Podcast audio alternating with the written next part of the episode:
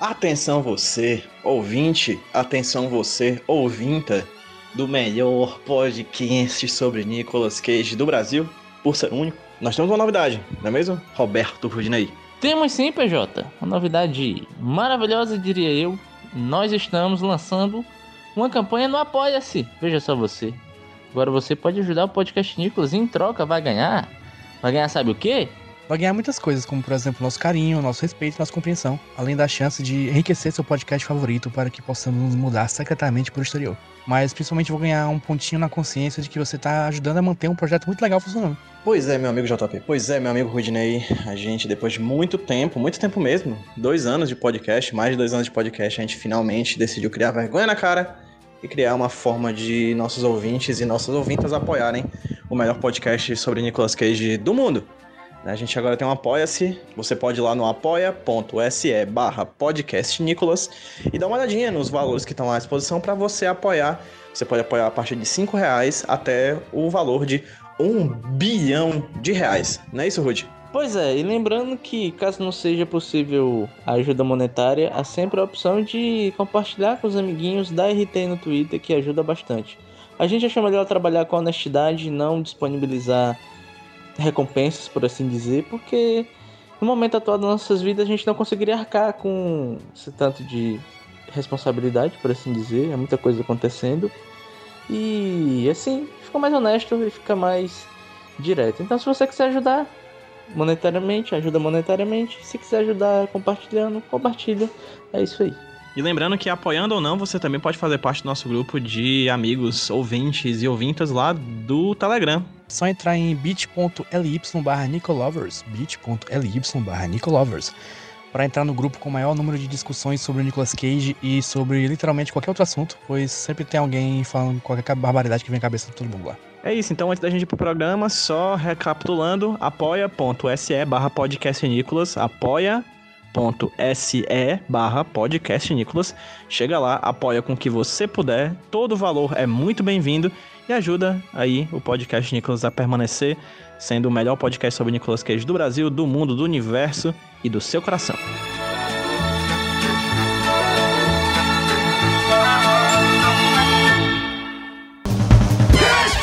You're the rocket man. I'm with you! Ah, you want asshole! I'd like to take his, his face off.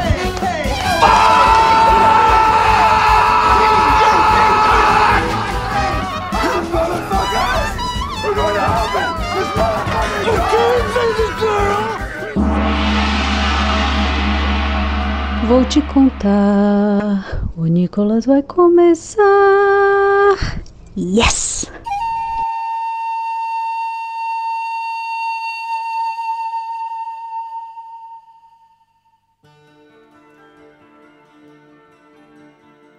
Sejam bem-vindas e bem-vindas ao Nicolas, a investigação aleatória e recorrente sobre a carreira do grande ator internacional Nicolas Cage. Eu sou Roberto Rudinei e hoje eu estou triste.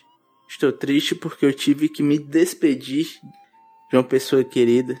Eu tive que me despedir do meu Microsoft LX 3000, que morreu, padeceu, partiu dessa para o melhor. Mas não é motivo para ficar triste, porque eu acredito que ele irá retornar do fundo das profundezas do inferno em busca de vingança. Que é isso que você faz quando você volta desse lugar? Vingança. Eu também não vou ficar triste porque eu estou acompanhado dessa pessoa que sempre põe um sorriso em meu rosto. Essa pessoa é PJ Brandão. Olá, PJ Brandão. Como você tá? Tô feliz, meu LX36 tá funcionando, não sei até quando. Mas gostaria de enfatizar que esse aqui é o meu segundo LX3000 desde o começo do podcast Nicolas. Ele já morreu, mas também já renasceu das cinzas. Só que é umas cinzas lá do Paraguai, tive que ir lá comprar. Mas comprou mais barato. Foi, foi. No dólar à época tava menos do que 20 reais. Aqui comigo também, eu, eu nunca sei se ele está feliz ou não. Essa pessoa incógnita, pra, incógnita, sabe meu, meu travado. Mas é JP Martins, e aí JP? E aí? Vou dar uma dica pra saber se eu tô triste ou feliz. Que é você nunca saberá. Essa é a dica. Não tem. Felicidade de Schrödinger. Exatamente. Cara, sabe uma coisa que eu percebo? É que a piada de Schrödinger sempre tá aqui nos podcasts. Sim, A sim. cada três episódios alguém fala alguma coisa de Schrödinger. Mas tu quer saber o que é melhor, JP? O quê? Ela tá. E Aí não, não tá. tá. Hum, Putz, Sempre que sai um episódio novo no feed, o ouvinte, é ele foda. sabe que a piada tá ou não tá. Ele só vai saber quando ele der play. Exatamente. E ela é ótima e péssima. Eu acho que não é assim que funciona a parada do Schrödinger, mas tudo bem. Agora a gente criou o pós-Schrödinger, que já nasceu. É o meta-Schrödinger. Queria oferecer aqui minhas condolências ao Rude, porque eu também já passei pelo LX3000 quebrado. Acho que é uma coisa que todo podcast passa. É, um- é, um, é uma etapa da jornada É um do herói. hit. É um hit de passagem. Mas e Gabriel Pinheiro, nosso convidado, nosso querido amigo Ga Gobroyel Pinheiro, Gabroyovski. você já passou por esse rito de passagem da quebra da LX3000, Gabriel? Não, porque eu nunca tive um, um fone de ouvido bom. Aliás, eu tô gravando no meu Redmi AirDots, né? No meu Bluetooth. Olha aí, Mas eu nunca tive um. Esse aí não sei nem. É RX? LX, é isso? Nunca tive esse aí não. LX. A primeira vez que vocês falaram eu tinha entendido OLX. Desapega, desapega. É, o LX3000 é a referência ao LX, quando você compra e 3 mil para 3 mil hoje no dólar alto. Exatamente.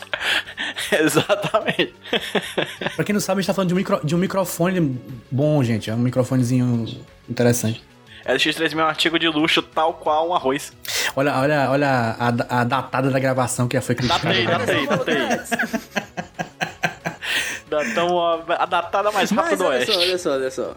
Nós também trazemos as chamadas hard news, as notícias duras. É, é assim que os jovens chamam hoje em dia, né? E quem ficou com a missão de trazer uma hard news em forma de Cage Fact, que é um fato sobre a vida de Nicolas Cage, fecha parênteses, foi JP Martins. E aí, JP, qual é essa notícia que você trouxe pra nós? Cara, eu trouxe notícias que vão abalar as estruturas desse podcast. Barulho de trovão, barulho de trovão, barulho de trovão. Oh, meu Deus. É, já reportamos aqui antes que Nicolas Cage vai fazer sua primeira série de TV, que é a, série de TV sobre o menino lá, o Tiger King, como é que chama ele? O Joe Exoct. E beleza, a gente ficou assim, ah, interessante, né? Vai ter uma série do Nicolas Cage e tal, massa, vamos cobrir aqui no podcast tal hora, beleza. Mas aí, sei lá, duas semanas depois, chega Nicolas Cage fazer outra série. Mais um. A TV encontrou Nicolas Cage, a TV. Aparentemente a TV encontrou Nicolas Cage, o Nicolas Cage encontrou a TV, ambos estão se casando e vão ter dois filhos de uma vez, assim, gêmeos. Porque, assim, ninguém sabe exatamente quando vão sair as séries, né? Mas talvez elas saiam ao mesmo tempo, porque estão sendo anunciadas ao mesmo tempo. É, é, no caso, eu tô falando de uma série chamada High Fire, é Fogo Alto, no, pra quem não sabe inglês aí. Que é uma série baseada num livro do Eoin Colfer. Caralho, Ian Colfer é o autor do Artemis, Artemis Fall, Fall, né? exatamente. Pô, eu amo Artemis Fall, cara. E do sexto livro do Guia do Mochileiro, Guia do Mochileiro das Ah, Galáxias. sim. Artemis Fall, inclusive, que teve um filme péssimo aí no começo do ano. Hi-Fi é um livro que conta a história de um dragão que mora em uma cabana na Louisiana. De novo, bicho, Louisiana. Lembra de Louisiana? Meu nome é Luiz. Como é que é? Meu nome é Luiz, eu moro com a minha esposa Ana, em Louisiana, no sul dos Estados Unidos, em Louisiana. Esse áudio que três pessoas conhecem. É, exatamente. Enfim, Highfire é o dragão que mora na cabana na Louisiana e passa seus dias assisti- assistindo a TV paga e bebendo vodka. E no caso é um dragão que vai ser. Como é que fala? Dublado. Dublado não. Interpretado vocalmente por Nicolas Cage. que é dublado. A dublagem é outro idioma. Quando é o idioma original, é voice acting que fala. Meu Olha só a Deus, diferença aí. Olha a aula. Nicolas Cage é cultura, rapaz. Única coisa que o podcast Nicolas muda a vida das pessoas, viu? Pois é. E se alguém quiser saber o, o- a, a sinopse mesmo da série, é assim, ó. Era uma vez o tempo que dragões governavam o mundo e Lord Highfire era seu líder. Mas isso não é nenhum conto de fadas, é o mundo moderno e tudo que Lord Highfire governa é uma cabana no pântano Honey Island, no estado de Louisiana. Highfire se tornou o velho Verne e durante o dia ele se esconde entre os crocodilos, assiste a TV a cabo e bebe quantidades obscenas de vodka para passar o tempo. Não é uma grande vida, mas ele está vivo para vivê-la e Verne está preparado para fazer o que for preciso, mesmo que seja violento, para preservar sua própria pele. Quando o mundo de Verne colide com um adolescente humano chamado Squib, que se envolve em alguns problemas depois que desvia bebidas da gangue da cidade, a luta deles por sobrevivência faz os dois desenvolverem a mais improvável das amizades. É tipo o Shrek, né? É Shrek, é Shrek de adulto. Mas ó, última vez que Nicolas Cage interpretou uma pessoa alcoólica em estado de autodestruição, ele ganhou um Oscar. Vai que. Verdade. Fiquei, a, fiquei o primeiro M do Nicolas Cage aí. Caralho, bicho, Pela imagina você do já no M. Caraca, ia virar um Emulas Cage, velho. Mas, assim, é muito impressionante porque o Nicolas Cage não ter feito uma série de TV até hoje, porque a era de ouro do- das séries começou lá atrás, Mad Men, Breaking Bad. Parece que só agora chegou um roteiro que ele quer fazer, ou seja, acabou a era de ouro da TV. Sim. É porque ele faz muito filme, né? Nunca parou de fazer filme. em série, ele faz filme em série. Pois é. Ele grava um por semana, né?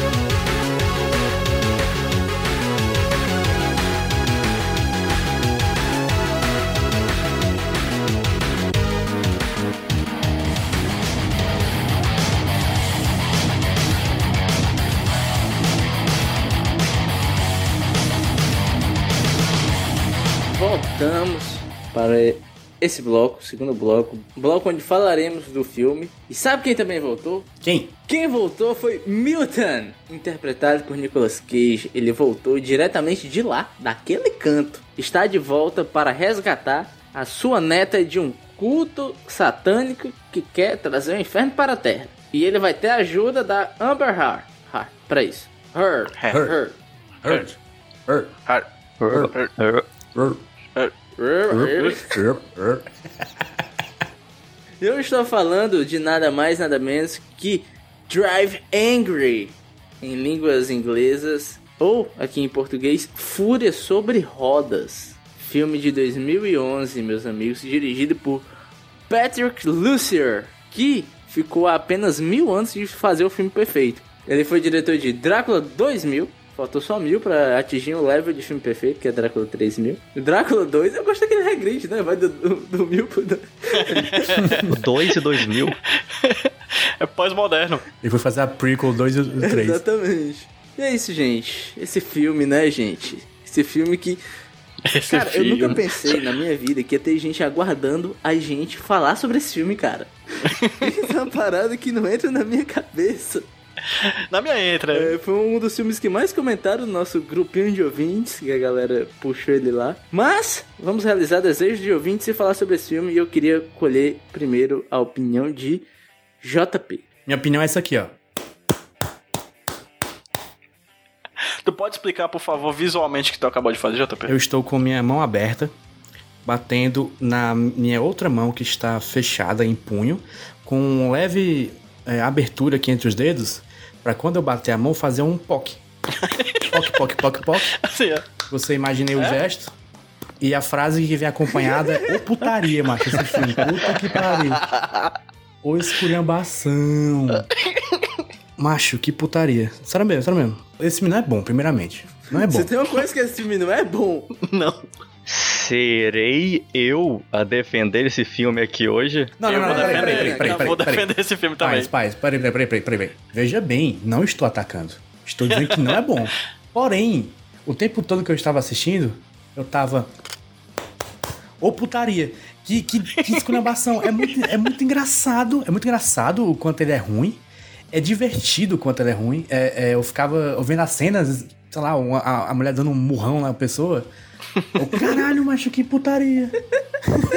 É muito, é muito high, né, mas é tudo muito over, né, nesse filme, bicho. É tudo, é tudo exagerado. É, é, é um, nossa, é uma merda de filme que eu adorei assistir, basicamente. PJ, e você, PJ?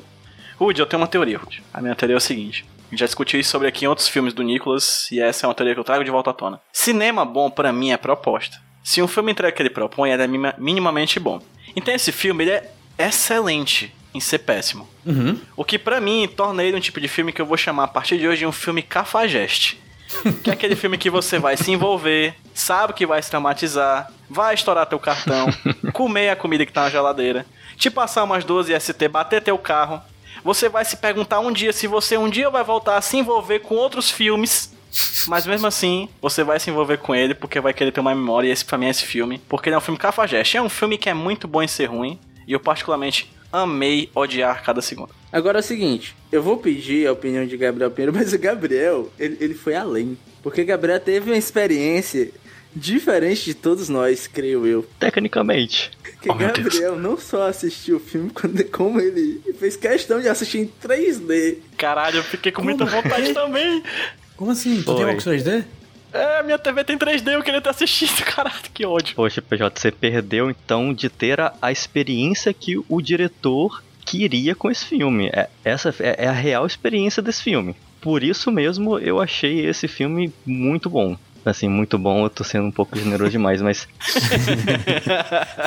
É, a, que- a questão de, é justamente dele ser um filme gravado em 3D é a fotografia, tudo que eles fazem para enquadramento e tudo mais foi pensado em 3D. Depois eu, eu assisti hoje mais cedo ele em 2D pra fazer algumas anotações e eu comecei a achar merda as coisas que eu tava achando legal. Tipo o quê? Uhum. Tipo, a primeira cena de abertura ali, quando ele. Logo depois que ele sai do inferno, o primeiro take do filme é tipo uma estrada com um semáforo. No 3D é mó bonito porque o semáforo fica na frente da tela assim e o carro vem lá do fundo em direção ao semáforo. Sem 3D é só um take horrível, mal enquadrado. Caraca, então o Gabriel teve o, o Patrick Lucer Cut, velho. Chupa Snyder. Não, chupa James Cameron, porque o uso de 3D desse filme é melhor do que Avatar. Pô, caraca, irmão. Assim, deixa eu só aproveitar que o PJ fez essa excelente metáfora aí do filme Cafajeste. Eu acho que assim, a descrição dele cabe perfeitamente no personagem que é o namorado da Amber Heart, que por acaso é o roteirista do filme, que é Olha o aí. Todd alguma coisa, Todd Farmer, eu acho. Ele é o roteirista e interpreta esse personagem que é essencialmente, ele é a alma do filme, o roteirista. Sim. Foda que o filme não morre junto com ele, né? O filme Pois continua. é. É, essa questão aí. Já eu, cara, eu. É muito louco, né? Cinema é uma mídia que permite vários tipos de abordagem, é, vários tipos de formas de se contar uma história, né? E esse filme aqui, cara, pra mim é um retrato excelente disso. Porque, cara, esse filme, ele se assemelha muito, pelo menos na minha visão, ao Mandy, que a gente já falou aqui. Uhum. Cara, é muito louco, Sim, porque sim, é o sim. mesmo tipo de história, é o mesmo tipo de vilão, é o mesmo tipo de Uhum. flirtation onde ele se insere. Só que no Mandy você vê que é um cara que ele vai ter, querer empregar uma linguagem própria dele, o jeito que ele gosta de contar a história. Vai usar todos os recursos possíveis pra te levar na narrativa, seja por cor, seja por som, seja por texto, seja por qualquer forma que tem que a mídia de cinema oferece pra ele, ele vai usar. E aqui o cara ele faz a exata mesma coisa. Ele faz a exata mesma coisa que o diretor de, de Mandy, só que ele faz pra galhofa, pra putaria. É muito louco você ver que são dois extremos de qualidade distintos, mas que acabaram me divertindo por igual. Tem muito a ver, Rude, como ele é pra 3D. Eu acho que ele é um filme muito experimental nessa vibe, sabe? De 2011, eram dois anos depois do Avatar e tal. Ele realmente tava querendo explorar essa possibilidade. O, o Gabriel falou muito bem, é um filme que ele tem muitos enquadramentos que levam pro 3D, né? Os créditos iniciais, os créditos assim de, de filme, etc., sempre é jogado na frente da tela, assim. Você, por mais que não esteja vendo em 3D, dá pra sentir que a ideia do, do diretor era essa, assim, brincar com os brinquedos que estavam na mão dele, assim. Ele, foi- ele levou um briefing e o briefing era esse, entendeu? E aí ele foi brincar com isso e tal. Isso influencia umas coisas que eu até gosto no filme. Eu acho que a luz do filme é bem interessante em alguns momentos, naquela parte, por exemplo, que o Jonah King, que é o vilão, né? O líder do culto, que sequestrou a, a neta do Nicolas Cage. Quando eles estão naquele bar, né, que tem aquela cena de... é, que tem a- depois vai ter aquela cena de tiro absurdo do Nicolas Cage fumando, transando e atirando ao mesmo tempo, né? Um novo tipo de triatlo. Como o filme é gravado à noite em alguns bons momentos, eu acho que a iluminação dele é interessante, sabe? Porque ele brinca muito, ele quer utilizar ao, ao extremo essa coisa do 3D.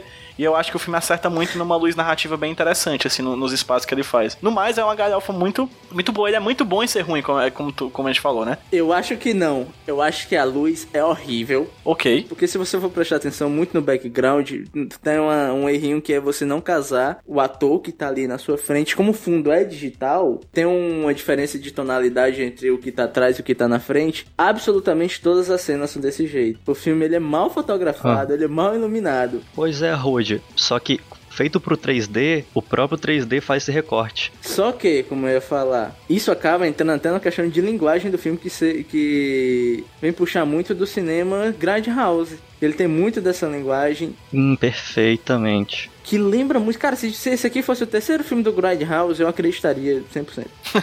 É, ele me lembra o Planeta Terror, assim, Ele tem um lembra jeitão. o outro, né, que é de carro, que eu esqueci o nome. Ou a prova de morte. É quase que uma prova de morte, só que dirigido pelo Robert Rodrigues, não pelo Tarantino. É, basicamente. Pra mim, se for pra fazer uma comparação dos filmes que já apareceram aqui, pra mim, no extremo do bom é o Mandy, no extremo do ruim é o Motoqueiro Fantasma 2. É isso. É isso mesmo. pra mim, esse filme tá ali no meio, sabe? Entre os dois. Talvez mais pro Motoqueiro Fantasma, claro, né? Na, nesse espectro ideológico. Eu tenho a falar muito do filme de forma negativa, mas ele me divertiu tanto, sabe? Foi um relacionamento tão prazeroso, entendeu? Que ainda tem um certo carinho por esse cafajeste safado. Vocês tinham ideia do que era esse filme antes de entrar nele? Porque pra mim ele era um filme de carro só. Parece que algum produtor Também. falou assim: quais são as duas palavras mais próximas de veloz e furioso que a gente pode usar sem ser processado?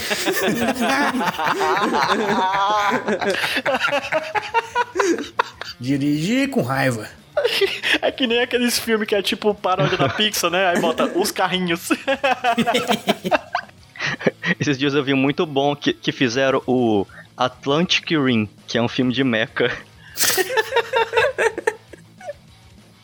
Inclusive, o, o nome Drive Angry e também o nome Fúria sobre Rodas, que não é só um rip-off de Velozes Furiosos, mas é um rip-off de Fúria em duas rodas, que era o rip-off de moto do Velozes Furiosos. A cópia da cópia da cópia, amigo. das cordas já, brother. É os quarks. Acelerador de parnículas.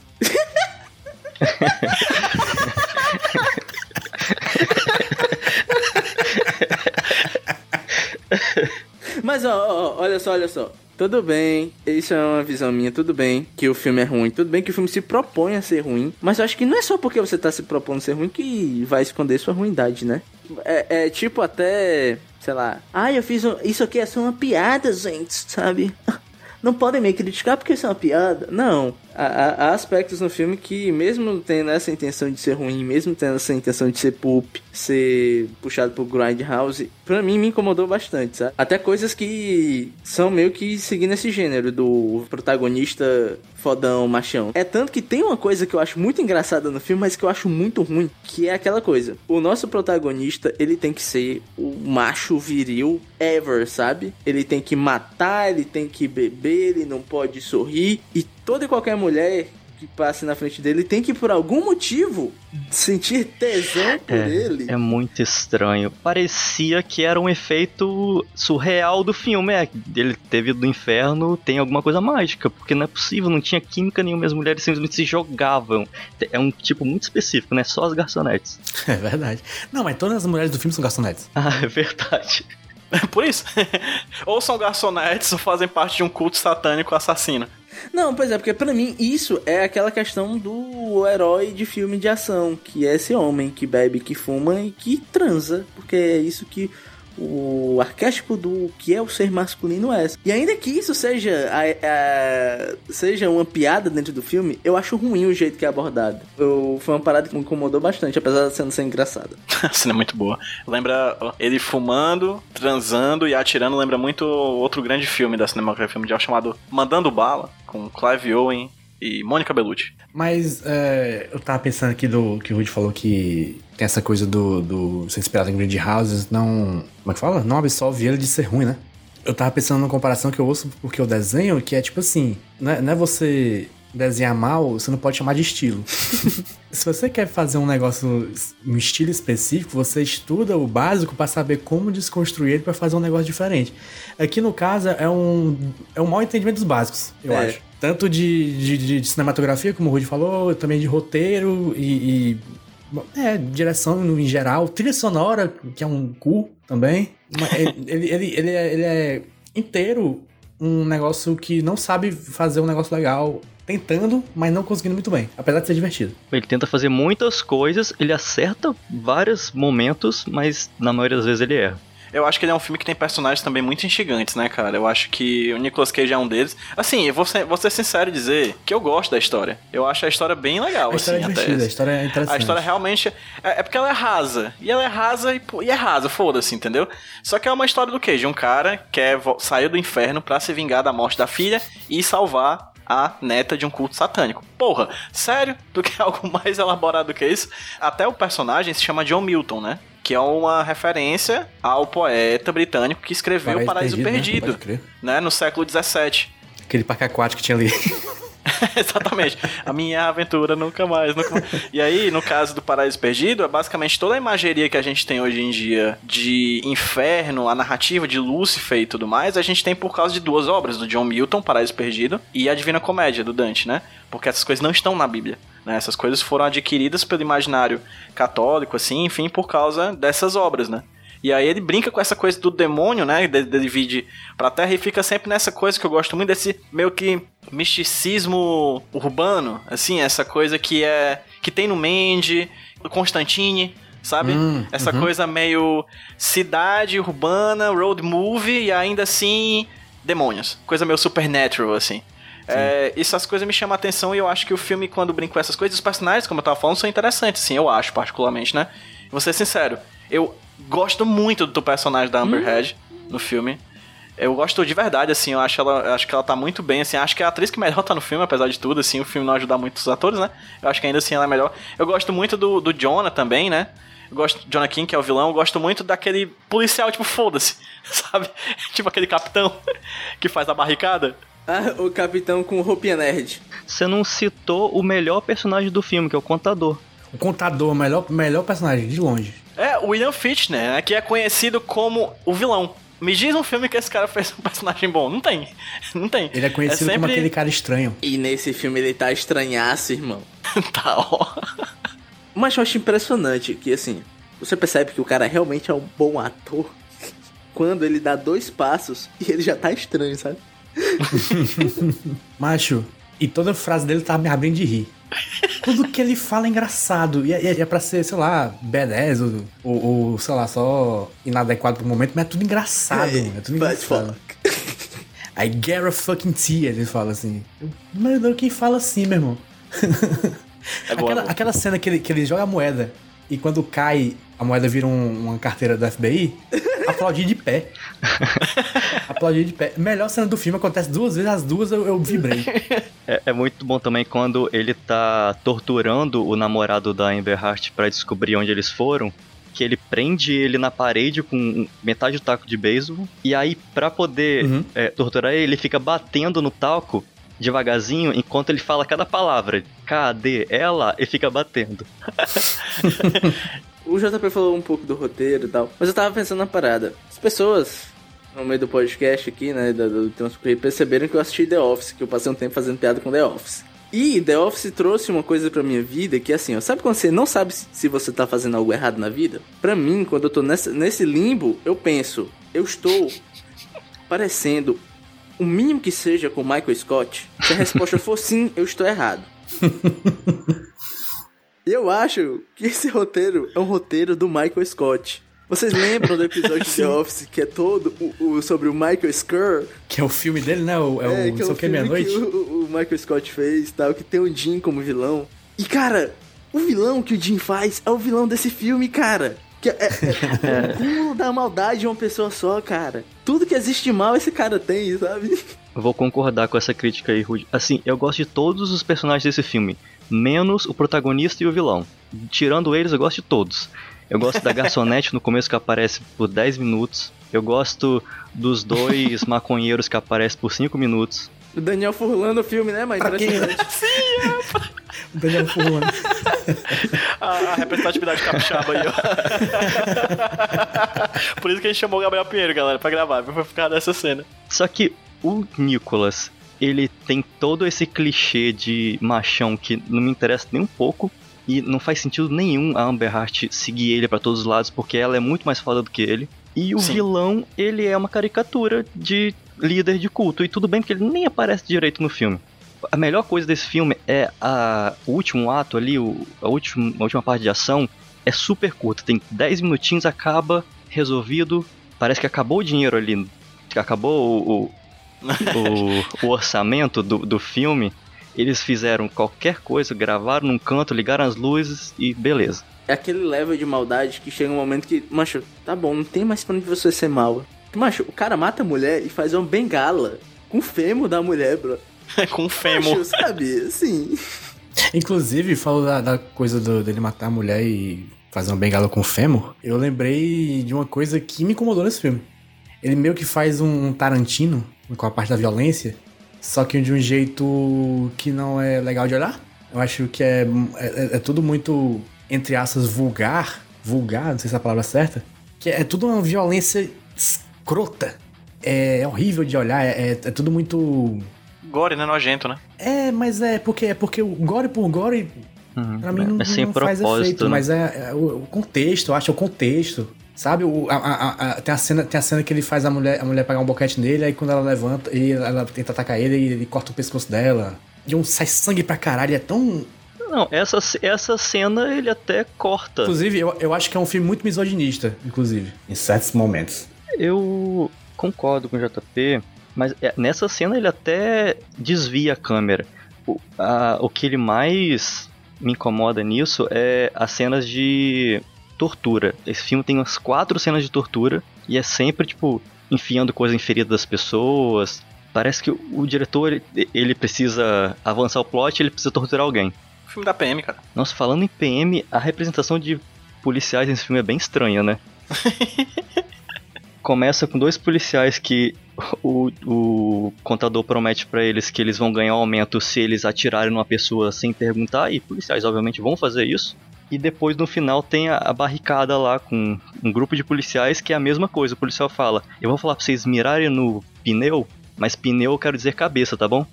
Ah, mas aí tem a melhor piada do filme, que é quando eles é, encurralam o cara, né? Aí o policial, aí o chefe fala, baixa as armas. Aí o policial fala, peraí, mas a gente ainda tira no pneu? Eu acho engraçado. Não, mas é o. O contador ele tem essa pegada, esse personagem do William Fitch, né? Ele tem essa, essa, essa. Ele sim tem essa magia de ser engabelador, né? Ele consegue enganar as pessoas com a fala, etc. Inclusive, em algum momento tem aquela cena que é muito tosca deles correndo lado a lado, o Nicholas, a Amberhead no carro e o contador no outro, né? Aí estão fazendo aquele racha, racha de carro, acho que é a primeira vez que a gente fala de racha de carro nesse, nesse podcast, né? é sempre racha de lancha, bicicleta, enfim.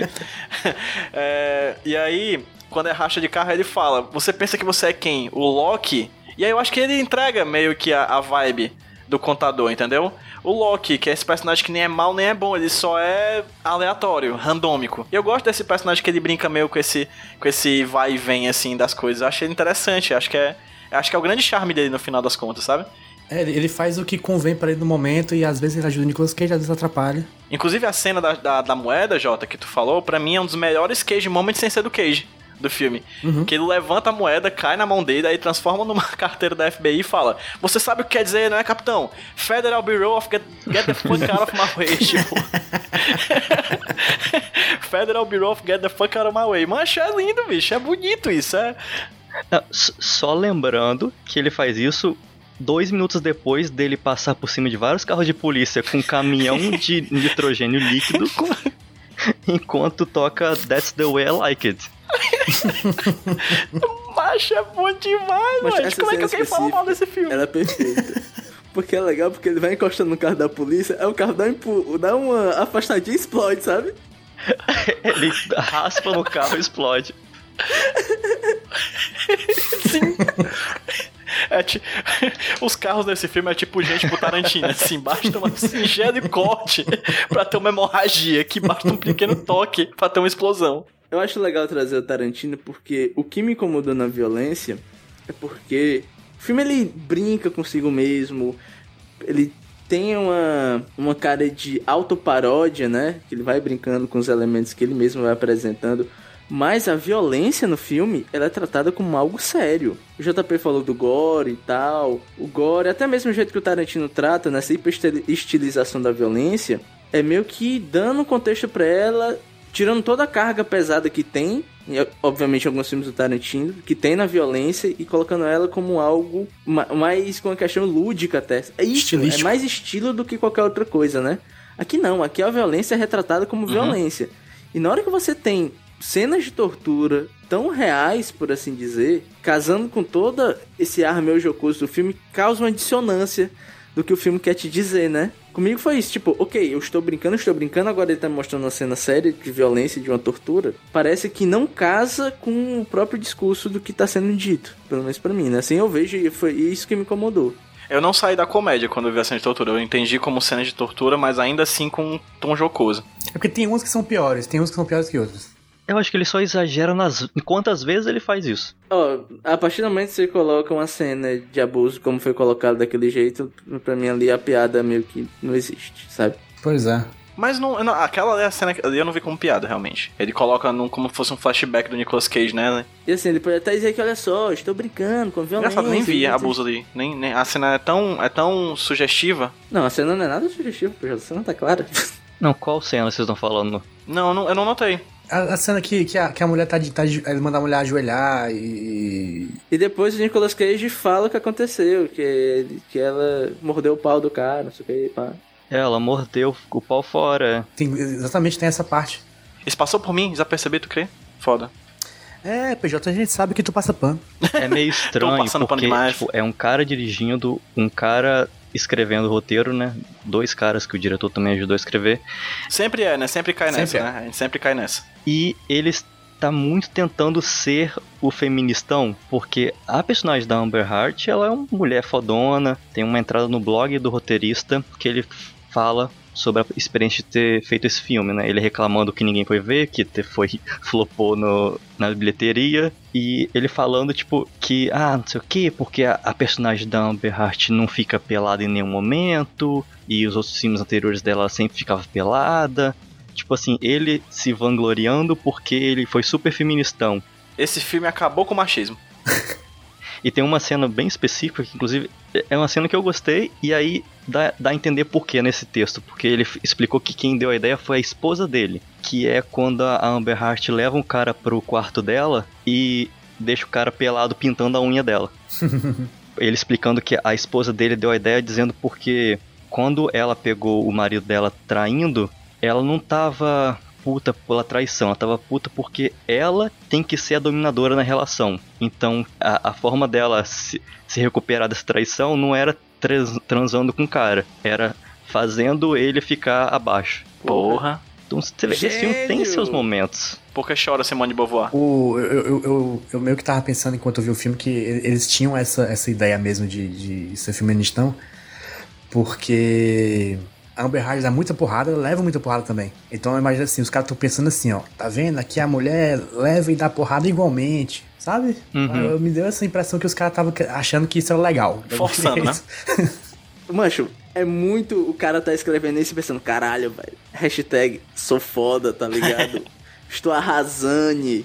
Mas no final das contas, ó, o PJ disse gostou, eu achei o personagem dela uma porcaria. Ah, tem, sabe, duas gotas de profundidade. E, ela- e ela tá no filme, e ela tá no filme meio, meio sem propósito, assim, ela tá só Exato, cara. Sim, seguindo o fluxo com o cara, porque o cara escolheu ela por algum motivo. Ah, Pra mim, a melhor definição dessa personagem, desse tipo de personagem, veio da Brie Larson, JP. Por quê? Porque a Brie Larson, no canal dela, ela tava falando de uns filmes que ela fez teste, né? E ela fez teste pra esse filme. Vixe, oh meu Deus. Aí ela foi falando os filmes que ela fez teste, aí falou desse filme, do Drive Angry. Aí depois ela fala que também fez teste pra um dos Transformers, né? Aí ela fala que basicamente que era uma personagem que tinha que ir lá se vestir sexy e ser sexy. Né? Essas são palavras dela. E pra mim essa personagem é isso. fa- falou de Transformers, é, logo no começo do filme tem uma cena que é muito igual a Transformers, que é o carro, o carro com defeito, e ela para no meio da estrada, eu lembrei, porra, essa é a Megan Fox no primeiro Transformers. É exatamente a cena Obrigado igual. por essa interrupção, porque eu amo essa cena. Eu acho ela perfeita. Porque Nic- Não, é porque o Nicolas Cage chega e fala: Eu posso consertar. Aí eu conserto o Nicolas Cage. E, tipo, dá um peteleco no carro, tá É ligado? virar uma chave. Então, mas foi porque ele que quebrou. É porque foi ele que quebrou, né? Não sei se tu Não, entendeu pois isso. é, mas o legal, o legal é que, tipo, eu posso consertar, ele vai lá dar um. Sabe? Só que, tipo, a relação dos dois começou com ele quebrando o carro dela pra poder abusar da boa vontade dela e ganhar uma carona. E terminou com ela adotando a neta dele porque eles são muito amigos. Terminou com ela, com ela ganhando um consórcio de uma criança. Ah, vocês estão procurando nadar fundo num filme que é pra lavar os pés, gente. ah, bom, vai passar pano, vai passar pano, PJ. Vai, passa mais pano, passa. Aí você cai naquele meu argumento de, ai, é só uma piada. Ai, ai, esse Né? Drive Angry. Ai. Me impressiona você, PJ. Gente, eu só entendi a proposta do filme e fui junto. Oxe. Peguei uma carona tal qual o Nicolas Cage. Tu, né? Gabriel, você quer apontar mais alguma coisa aí, Gabriel? É, mas aí, voltando no ponto do, do feminismo, quebra tudo na hora que a cena que o, o PJ já citou, que é ele no meio de um tiroteio enquanto tá transando com uma mulher. Sim. Não, o filme é completamente objetificador. Ela tecnicamente é uma boa cena. Eu gosto das soluções do diretor. Mas conceitualmente você fica. "Hum, Eu acho essa Sim. cena toda horrível. Tanto no que ela quer dizer, tanto na Zack Snyderização da câmera lenta. Parece que não vai acabar a cena, cara. A gente tá com câmera lenta, tá ligado? E assim, né? Eu queria reclamar que é o segundo filme que eu participo do Nicolas em que o Nicolas Cage faz coisas sem tirar o Malaquias de dentro de uma mulher. Vamos, vamos, Vamos, moments, vamos, vamos, vamos. moments. Que eu já tenho aqui pra falar aqui dessa cena que, que, que ele está lá, pra quem não sabe, ele tá transando parado, ele não tá se mexendo de jeito nenhum. Ele tá completamente vestido, de óculos escuros, fumando um charuto à noite, com a luz acesa. E a mulher fala assim: Você não vai tirar roupa? Ele fala: Eu nunca tiro a roupa antes de um tiroteio. Aí eu invado o quarto dele do nada. Atirando já. E, a- e a- e- e- começa a atirar é, enquanto tá transando, a mulher gozando enquanto isso. Ela gritando: Normal. Continua! Primeiramente, eu, eu, ta- eu tava, eu tava na, é, na dúvida se, se, era, se era de prazer ou não é. Ou de medo.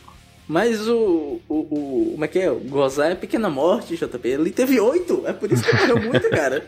Em francês, né? Eu gosto, Putz. eu gosto também que tem um, um dos caras que vem atacar ele, que ele dá um tiro de pistola e o cara voa pela janela. É isso, é sobre isso, sabe? É sobre isso. É sobre isso. Aqui a gente tem é, uma mulher chutando outra mulher pela janela de trás de um trailer e ela cai no, no asfalto. Tem também uma mulher que fica ajoelhada no meio da estrada pra tirar no Nicolas Cage e vem um carro atrás e atropelar ela. Essa cena, eu, eu, eu faço anotação no caderno, né? Eu escrevi assim, o atropelo. aí eu, eu desenhei três emojis daquele, daquele bonequinho gritando. desenhei aqui no papel. O que era a minha emoção no momento.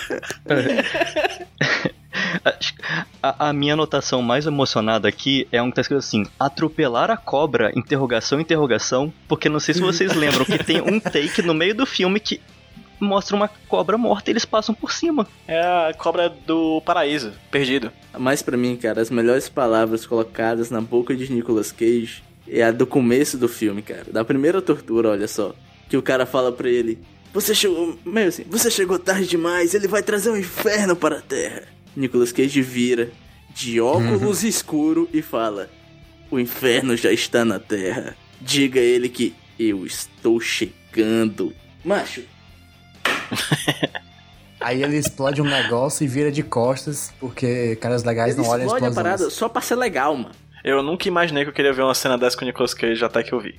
Acho que a gente não. A gente não. A gente passou durante o filme inteiro, mas a gente não citou o cara do cabelo escroto na igreja, né, gente? Obrigado, PJ. Obrigado, PJ. Aquele cabelo é Que incrível. escolha. Essa, esse cabelo desse cara é a maior escolha de direção que o diretor fez nesse filme. É, é a, é a escolha mais, mais ousada. É, eu acho que é o maior toque de, de arte que tem. O- o- se você disser, o filme é autoral, o que, é que, o que é que é um filme autoral? O filme que mostra o toque do diretor, a visão específica do diretor. O que faz esse filme autoral é o cabelo desse cara na igreja. Porque não faz o menor sentido em nenhum contexto Não. aquele cabelo. E ninguém no filme chama atenção aquele cabelo. Isso É aí, normal. isso aí, JP, chama design de personagem. No meio da É multidão, verdade, tinha verdade. dois personagens ali que eu, eu notei, eu chamei de Topetão e Angelina Jolie no crack. Sim, é verdade, é. Ela mesmo. Tem- no, eu já estudei design de personagem, né? E diz que um, um dos, um dos, as, uma das características mais importantes do design de personagens é fazer uma silhueta que se destaque. Então, realmente, essa aí foi na- na- no alvo. Essa cidade ficou em toda a história da cinematografia, né? Dos irmãos Lumière até hoje. Esse, Cara, esse- aquele cabelo é o muito cabelo incrível. desse cara é equivalente ao trem do filme lá do, do o trem chegando na estação. Chegando na estação. os operários saindo. Os operários saindo da fábrica Lumière, né? Ele, Eu o quase cabelo. correndo aqui com, com o impacto daquela cena que eu nunca tinha visto na minha vida. É o King Kong stop motion, né? Subindo em Empire State Building. Macho, eu, eu tô há 115 dias sem cortar o cabelo, né, mano? Eu olhei pro cabelo desse cara e comecei a questionar minhas escolhas, sabe?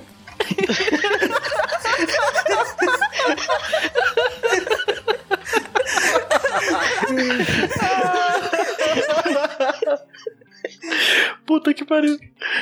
Ai, ai. Vocês têm ideia de que esse cara é o cara com o cabelo mais escroto num filme que tem o Nicolas Cage com o mullet louro? Num filme que tem o Nicolas Cage com o cabelo escroto. Macho, pelo amor de Deus. Ai. Gente, Cage Moment é? Deixa eu. Só queria destacar outra coisa, queria Eu destacar outra coisa, desculpa. É que outro toque de, de au- au- autoral nesse filme é a lente do Nicolas Cage depois que ele perde o olho, porque depois fica o olho mais claro. Eu achei isso realmente re- legal. É uma coisa que me chamou a atenção positivamente. Eu achei, pô, o cara prestou atenção que a- o olho não ia estar igual ao outro, porque é um olho novo. Isso aí é referência a Exterminador do Futuro, que o, o Arnold Schwarzenegger mexe no olho na frente do, do espelho, é igualzinho a cena. E ele também usa um óculos, É, e ele sim. usa o óculos pra Verdade. poder disfarçar e não precisar usar maquiagem o tempo todo. Caraca, que perfeito, cara. Você foi cirúrgico, Gabriel. Sabe por quê? Porque o diretor desse filme é o escritor de Exterminador do Futuro Gênesis, cara. Aquela maravilha! e ele escre- escreveu. Ele escreveu Jason X também. Gente, vamos lá, Cage Moment. Gente, a gente não vai falar do, do primeiro do beijo do Nicolas Cage na garçonete, Cara, que Ah, colega da nossa, Amber Heard, logo no começo. feio. O beijo mais desconexo que eu já vi na minha vida. O beijo teve 9 segundos e parecia uma eternidade pra mim, cara. Pra você, Rudy, pra mim ele reverbera até agora como um trauma em minha mente. Que tive que lembrar aqui, porque senão eu, eu viver com esse demônio. Mas quem de nunca, né, foi num café e a garçonete simplesmente se jogou em cima de você e falou: Você não vai me perguntar que horas que eu vou sair, não? Normal, acontece toda, toda, toda semana. Bora ali, nhanhá. Eu gostei muito dessa garçonete. Eu queria que o, o filme seguisse ali com o Nicholas e essa garçonete, não com a Amber Heard. Eu Acho que seria um filme muito melhor.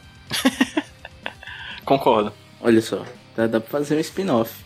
Até porque esse filme acaba com a nota de que, tipo, pode ter uma continuação, hein? Eu super queria uma con- uma continuação, apesar de tudo que eu falei de ruim aqui. Eu queria um, um, um Fúria sobre Roda 2, o inimigo agora é outro, saca? Mais drive e mais angry. Drive To Angrier. Drive to Angry, tá ligado? Ou pode mudar a emoção e pegar todos os divertidamente. Drive sad, drive happy. drive com nojinho. Drive com nojinho. Drive com medo. Gente, mais algum destaque ou já podemos ir para as notas? A gente esqueceu de falar do Nicolas Cage bebendo cerveja no crânio do vilão. Putz. Ah, caralho. Boa, Gá. Boa, Gabriel. Isso é estileiro. A ponto pro roteirista, porque ele deu o setup lá na cena da igreja. Provocou Falou assim, eu só vou beber, eu só vou Verdade. beber quando for dentro do seu crânio e no final ele bebe dentro do crânio do vilão. Porra, perfeito. Sabe qual é o nome disso aí, Gabriel?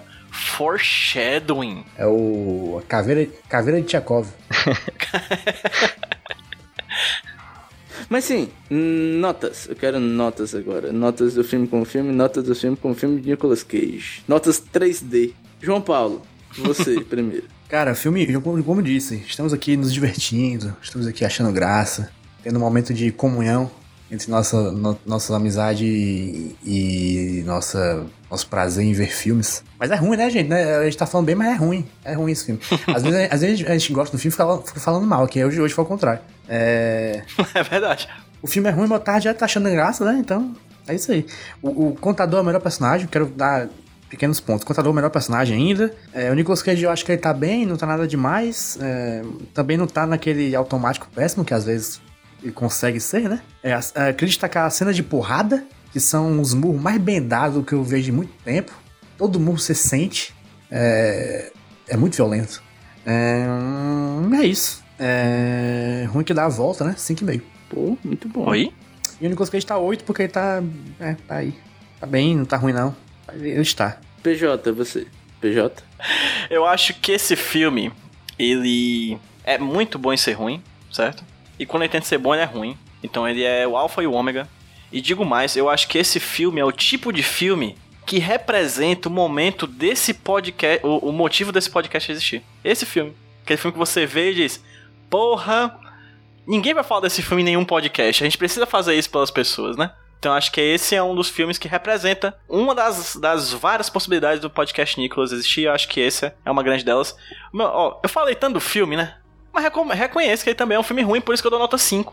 Eu acho ele filme péssimo e ele é muito bom em ser péssimo. E Nicholas, eu vou dar nota menor ainda que o JP, porque eu acho que ele tá mais no automático ainda. Ele não é o personagem favorito do filme.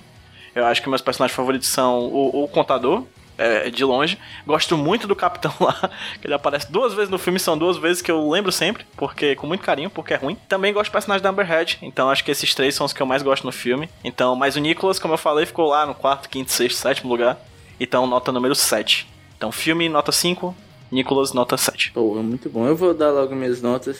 Cara, eu achei um filme bem ruim, bem ruim. A fotografia me incomodou bastante, mas eu não tenho recurso 3D, né? Então vou dar minha nota em 2D apenas. Todos os problemas de, sabe, de como ele trata as mulheres, o próprio plot do filme, o vilão que é tão mal, tão mal, tão mal, que acaba sendo caricato sem graça, pra mim, é, são a- os pontos mais negativos. Porém, eu me diverti. Veja só, o começo do filme eu acho perfeitamente ruim. Tem momentos que eu estava gargalhando aqui sozinho, como o JP muito bem falou, com o KKK ou putaria. Poc, poc, Famoso. poc. Mas é ruim, né, cara? Então, assim, pra mim ele é um filme nota 2. Veja só, nota 2. Caramba. Eu acho Nossa ele senhora. é ruim de verdade. A diversão dele é, é diametralmente desproporcional à ruindade dele, sabe? Ele é muito ruim, mas é muito divertido. De tantos filmes ruins esquecíveis no podcast Nicholas, esse é um inesquecível. Vai entrar pros anais do podcast Nicholas. Mas enfim, cara, é isso. Pro Nicolas Cage, nota 7, porque ele tá ali só operante. Eu acho o personagem dele muito desinteressante. De todos que estavam ali na tela. Eu queria um filme só com o contador. Fazendo coisa de contador. O contador fazendo um, um balancete de final do ano. Declarando um imposto de renda. Perfeito. Um abraço pra nossa amiga Bruna, que gravou aí o podcast com a gente, que é contadora. Clássica. Enfim, gente, é isso. Gabriel, você, sua nota. Você que vai dar nota do filme em 2D e em 3D. Então, é importante, né, ter é, esse prólogo pra nota que minha nota vai estar um pouco inflada por conta do 3D, que é a melhor experiência pra esse filme. É um filme de ação de carro, que as cenas de carro são a pior parte dele. Tem tipo duas cenas de carro. A pior parte é a Drive, a melhor parte é o Henry, né? Exatamente. Mas ele tem coisas que ele acerta. Uma coisa, por exemplo, é, relacionada ao Nicolas Cage, que é o casal sem química. Ele não tem química com a Amber Heart, mas eles não são um casal. Então, isso pelo menos eles acertam. Ah, é verdade. E então, eu vou dar nota 6 pra esse filme. Ó, inflou demais. E para o Nicolas Cage, concordo que ele não é o destaque desse filme. Ele tá lá mais pra trazer público, que ele não trouxe. Mas é, nota 5 pro Nicolas Cage. Pô, perfeito, Gabriel. Muito bom. Ok. Ah, uma coisa que a gente não falou que esse filme nós temos dois Cages. É, o Weston Ah, verdade. contribuiu com a trilha. Nossa, Ah, Ele é fez uma música chamada Drive Angry que toca nos créditos. Nossa, aquela, aquela música cool que toca no final? não, não é aquela não, aquela a, Parece uma paródia do. Parece uma, uma paródia do Lionheart. a que toca logo no, no começo, quando eles estão indo pro inferno, é do Meat Loaf. A do Weston Cage toca nos créditos mesmo. É, é tipo um. Um rock com grito, tá ligado? Rock com gritos. É isso aí, você vai ter dois Cages aqui, olha só. Que experiência. médias, JP. Quero médias agora. Me dê médias. Média do filme, achei adequadíssima, média bonita, 4.6, número, número bonito assim pra esse filme. É, e média do Perfeito. Cage 6.7, que é uma, uma pequena decepção, mas nem tanto. Achei Ah, tudo ok. Eu aceito essa nota, mesmo eu achando que merece menos, pois democracia, né, cara? É isso aí. Democracia. Que conceito, não? What a concept. 2020 os caras falando de democracia. Que louco, né, velho? Ai, ai. E o Stalin?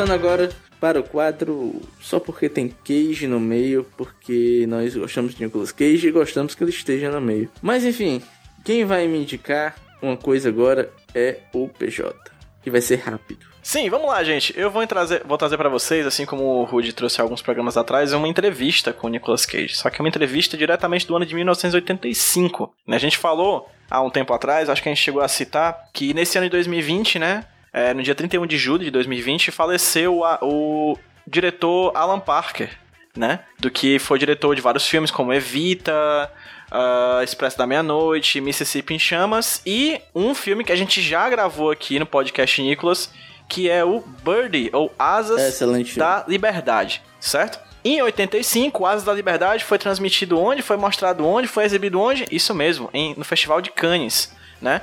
E quem estava lá fazendo a divulgação do filme? Alan Parker, Matthew Modine e Nicolas Cage. E aí tem esse vídeo bem rápido, de 2 minutos e 24, que tá aqui no YouTube. E aí, o cara pergunta ao Nicolas Cage sobre. O entrevistador pergunta ao Nicolas Cage sobre o personagem.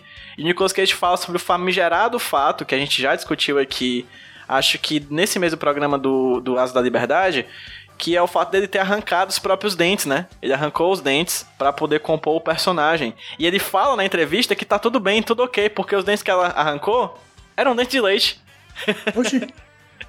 Ele tinha dente de leite, aos 20 e tantos anos ele arrancou pra poder comprar o personagem e os dentes nasceram depois como se Poxa. nada tivesse Ah. acontecido. Será que é por isso que ele tinha dente É. feio nos filmes antigos? Aí eu vou pedir pro nosso amigo Jorge explicar pra gente que ele é dentista, JP.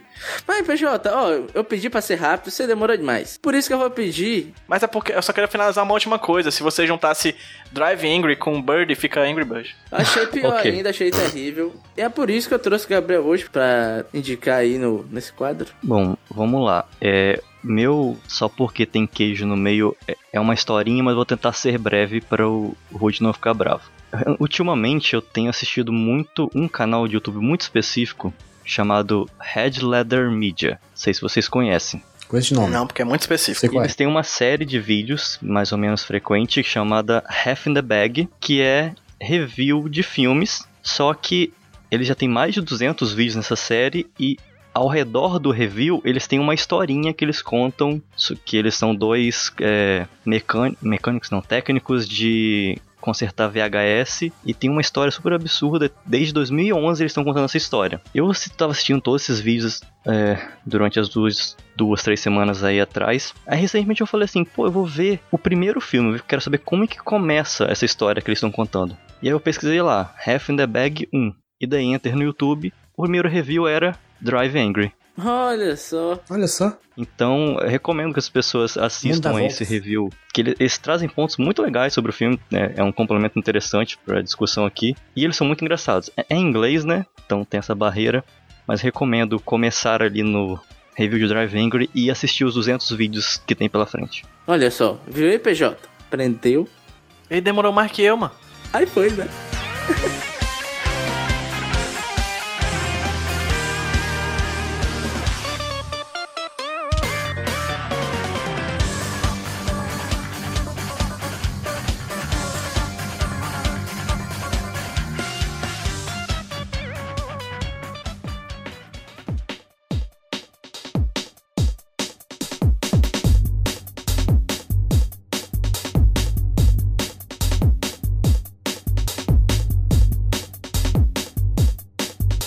Caminhando aqui para a reta final do podcast Nicolas, onde nós fazemos o famigerado sorteio. Mas antes, a podcast atrás, eu tirei um pouquinho da minha fala para agradecer os ouvintes que estavam ouvindo e tal. Eu queria repetir o agradecimento para quem anda ouvindo a gente aí.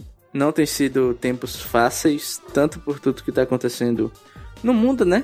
Fatores externos. Também, sei lá, falando pessoalmente, não tem sido tempos fáceis. Eu é, teve algumas gravações que eu vim gravar pensando, então vou falar pros meninos que não dá mais, não tô com energia pra gravar, não tô com energia pra continuar o projeto, mas a gente sempre continua, né? Porque é legal fazer, eu me divirto fazendo. O podcast Nicolas é um produto que eu gosto de fazer, que eu gosto de produzir. E é legal ter gente escutando, né? É muito louco isso. Pessoas escutam o podcast e E pessoas mais que gostam. isso, gostam? Caralho, eu acho isso absurdo, Rude. Obrigado. E as pessoas gostam, né, cara? Eu acho muito louco. Pessoas gostando, pessoas elogiando, né? Então eu queria agradecer de verdade pra quem tá ouvindo aí. E pra quem, porventura, esteja passando por um período difícil, seja lá por que for. Tamo junto. É nóis. Ah, e queria também agradecer pessoas específicas que estão lá no nosso grupinho do Telegram. Que tá aí o link pra você entrar.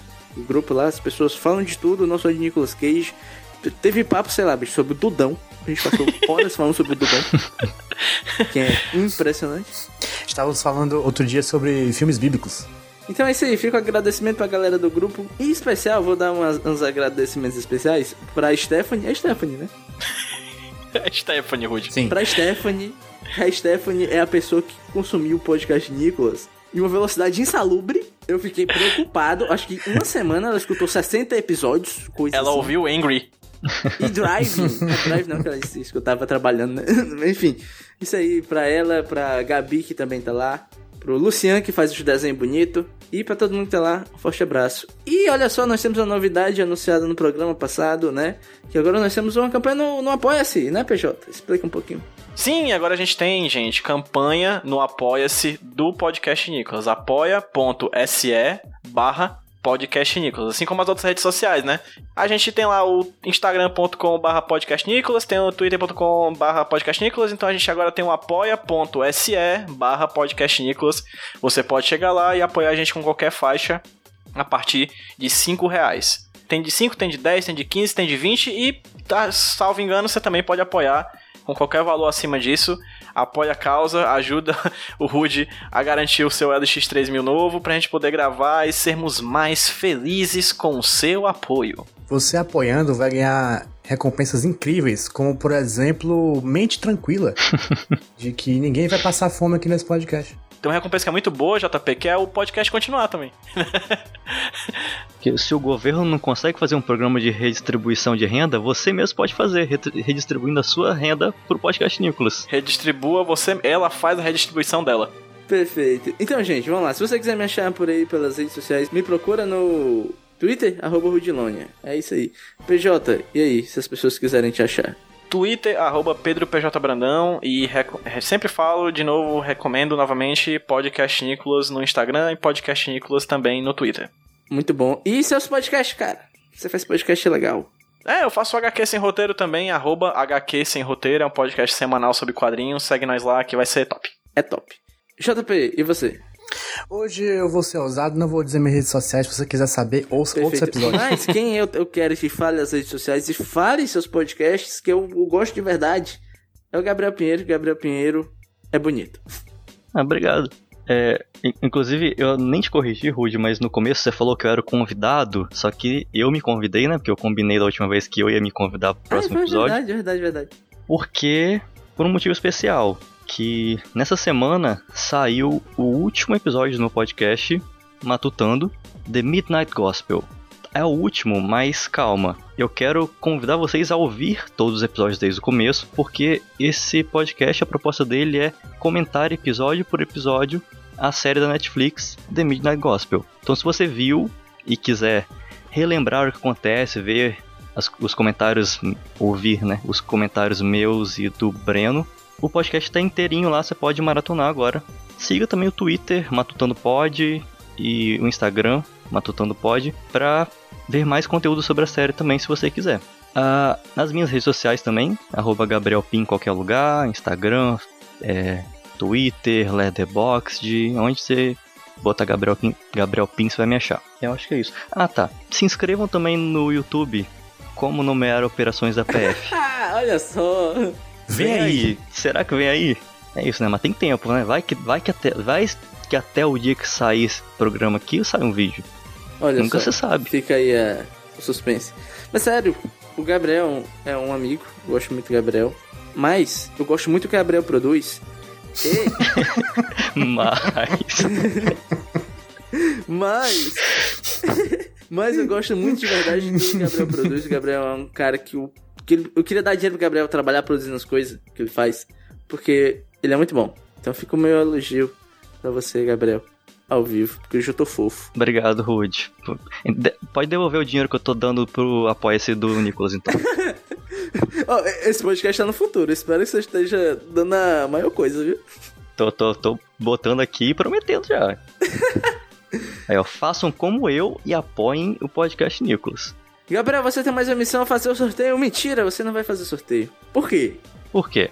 Porque eu tô empolgado. Porque eu tô empolgado. Eu quero, eu quero ver um negócio específico que, que não tá na lista de sorteio, porque não é filme. Olha só. Estamos falando de tanta série de TV, vamos falar da série de TV mais longa do universo. Saturday Night Live, do episódio de 8 de setembro. setembro de 92 ou algo assim, uma nota parecida com essa aí. Uma data parecida com essa aí, que é o episódio em que Nicolas Cage apresentou e participou de algumas sketches. Então a gente vai assistir o episódio inteiro esperando os sketches com o Nicolas Cage. Pô, muito bom. Vamos contemplar a empolgação do JP. É isso aí. Tá bom, gente. Tchau. Tá bom, tá bom, tá bom. Acabou, acabou, acabou, acabou. Acabou, Ai, acabou. tchau, gente.